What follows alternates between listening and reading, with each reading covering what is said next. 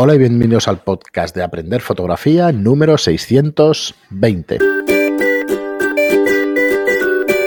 Hola, soy Fran Valverde y como siempre me acompaña Pera la Regula. Hola, ¿qué tal? Muy buena, espera. Eh, a ver, otro programa sorpresa antes de irnos a por él. Sorpresa para mí, que no sé de qué, de qué va a hablarnos Pera.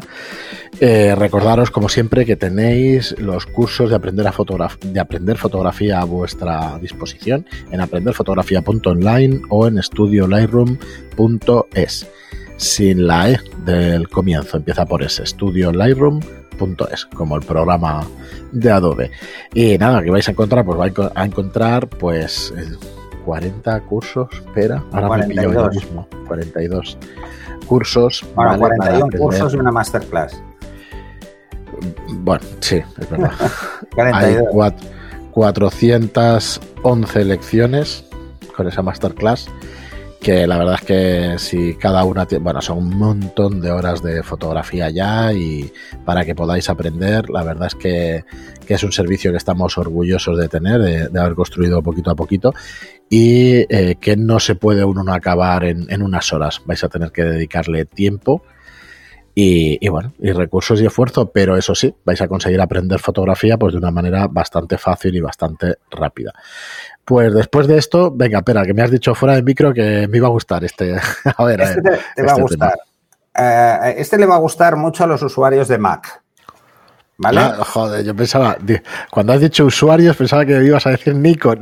No, no. Este le va a gustar mucho a los usuarios de Mac, pero creo que os va a gustar a todos, ¿eh? ¿Por qué les va a gustar a los usuarios de Mac? Bueno, eh, recordaréis todos que cuando apareció Mojave, una de las cosas que aparecieron fueron eh, los fondos dinámicos que cambiaban en función de la hora. Entonces la gente se volvió loca a buscar fondos. ¿Vale? Pero dices, bueno, a ver, ¿para qué voy a poner un fondo de un desierto, del desierto de Mojave, si tengo aquí delante, pues un paisaje cojonudo delante de mi casa? O quiero tener un paisaje propio pues ya veis de qué va el ejercicio, ¿no? De poner la cámara en un trípode e ir haciendo fotos cada cierto tiempo sin mover la cámara. Y vamos a ir viendo cómo va cambiando la luz del día. Este ejercicio eh, es muy interesante por varias razones. No solo porque os podéis crear luego un fondo dinámico para vuestro escritorio, con lo que veis a través de la ventana, que siempre, no sé, da, da como buen rollo, ¿no? Porque dices, esto me lo he currado y es mío, ¿no?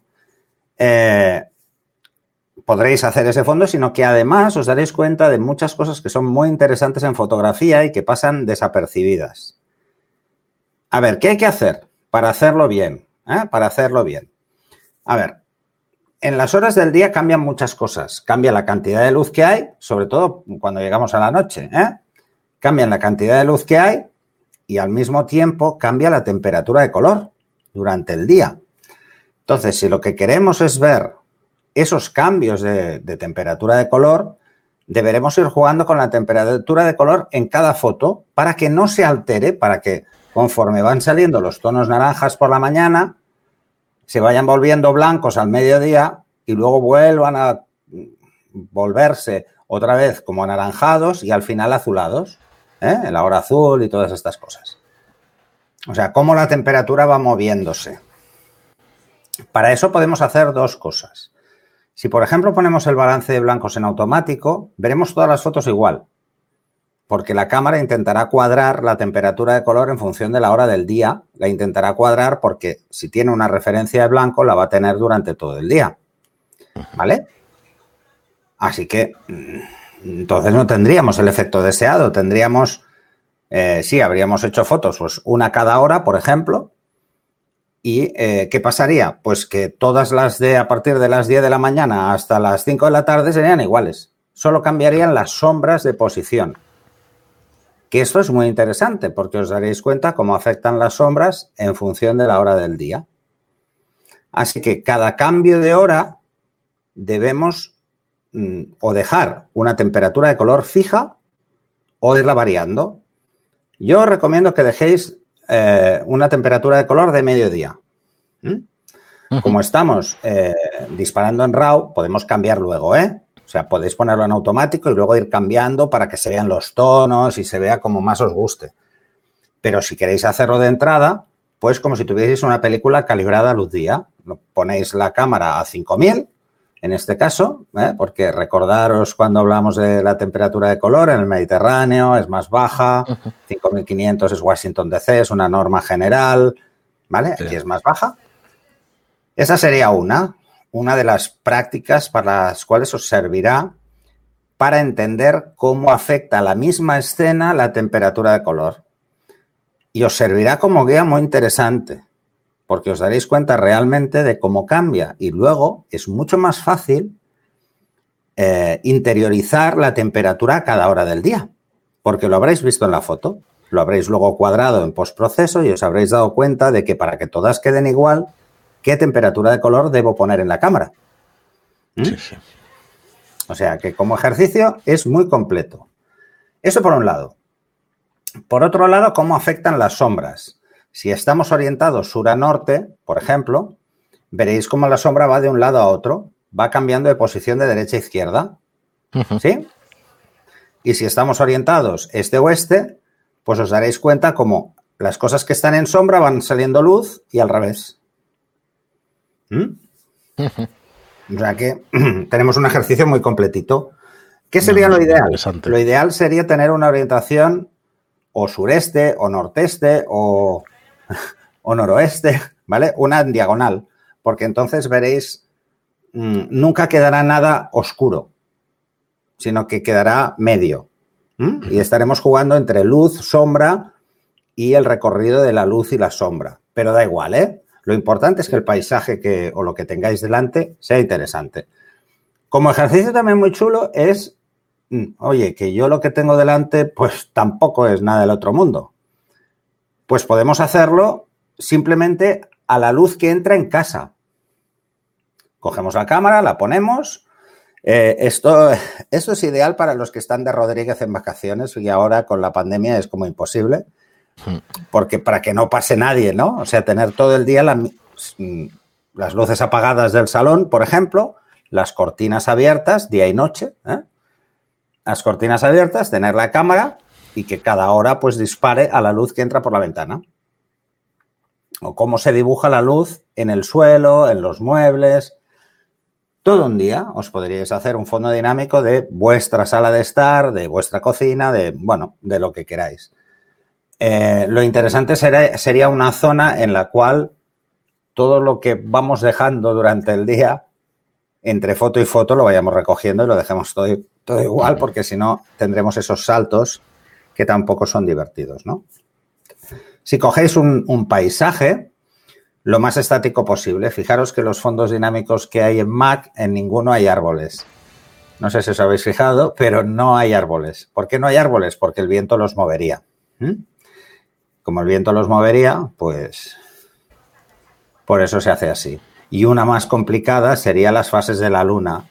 Primero porque necesitáis un objetivo muy grande y luego porque eh, tendríais que ir corrigiendo su posición constantemente.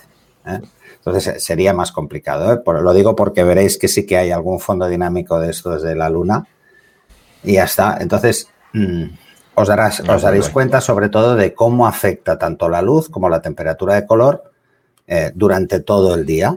Y eso como ejercicio de verdad que vale la pena. Sí, sí. Está muy interesante, la verdad. Pues me ha gustado la dinámica esta de los ejercicios de los dos últimos podcasts, espera. Ah, vamos a ver si le damos una vuelta y podemos proponer más cosas de este estilo para los oyentes, porque yo creo que incentivan a probar cosas y a, y a pues eso, hacer ejercicios es a practicar a practicar fotografía que al final coges soltura y coges conceptos y se te meten en la cabeza. Porque la teoría está muy bien, pero luego hay que salir a hacer fotos, como decimos un montón de veces, pero, pero es cierto que, que, las vas a interiorizar de, de, una manera práctica muchísimo más rápido que por mucho que estudies. Que no quiero decir que, estudiar está muy bien, y si lo haces vas a aprender. Eso por, lo mismo. por eso van muy bien los cursos online, porque como es un vídeo, Claro. Tú lo vas viendo, lo que se va haciendo y tú lo vas interiorizando. Entonces luego puedes ponértelo. El otro día me lo preguntaba una persona que quería suscribirse y quería ver cómo, e, cómo era la dinámica y me, llamó por teléfono, que precisamente por eso no pudimos grabar. Mm. Eh, y Bueno, la idea, era, lo que yo le expliqué es eso, es que dice, bueno, mientras si tienes, por ejemplo, que hacer, aprender a utilizar Lightroom o Photoshop, si tienes dos monitores es muy fácil, en uno te pones el vídeo, en otro te pones Lightroom o Photoshop y vas practicando lo que vas viendo. Y si no, te pones el vídeo en el móvil o en una tableta y vas practicando en el ordenador. O sea, si al final opciones hay mil. ¿Mm? Hay mil, no hace falta ni que te bloquees la pantalla una parte para tener el vídeo, que eso a veces es un poco más delicado, ¿no? Pues te lo pones en el móvil y vas parando, vas moviendo, vas tirando para atrás, vas repitiendo las cosas y es, la verdad es que es muy cómodo. La gente que está acostumbrada a seguir tutoriales. Yo estoy aprendiendo así los últimos años, ¿eh? Ya, ya lo sabe, ¿no? Mm. Pero, ¿qué, suele pasar con los tutoriales? Pues los tutoriales o son de temas muy específicos o son muy genéricos y suelen ser cortitos. Entonces, pues bueno, te puedes hacer una idea, pero no ves ejercicios con más de una foto, ¿no? Mm, en eso, por ejemplo, en el curso de, retrato en blanco y negro, claro, el ver diferentes situaciones, diferentes fotos, pues eso también te ayuda. Te ayuda a entender cómo funciona, ¿no? Y qué opciones hay. O sea, qué tipos de virados se pueden hacer y puedes ir jugando, ¿no? Pues bueno, esto va también eh, en función de cómo os queráis organizar. Y luego el tema de qué cursos seguir, pues esto es muy... Eh, la verdad es que está claro cuando ves los cursos cuál es un orden lógico para alguien que empieza es, pues, bueno, del primero para arriba, ¿no? Y luego si hay uno que ves muy complicado, sáltatelo, ves al siguiente que seguro que no. Y, y va reservando los que son, pues por ejemplo, hay mucha gente que el tema de Photoshop, pues igual no le interesa tanto de entrada, pues bueno, pues hay otros. O sea que al final cada uno se los organiza un poco a su manera. Muy bien, espera. Pues nada, echarle un vistazo en aprenderfotografía.online o en estudiolightroom.es. Ahí es donde tenéis nuestra plataforma de cursos que unificaremos en muy breve. Muchísimas gracias a todos por estar ahí. Muchas gracias por las reseñas de 5 estrellas en iTunes y por los me gusta y comentarios en iVoox. Gracias y hasta el próximo programa. Hasta el siguiente.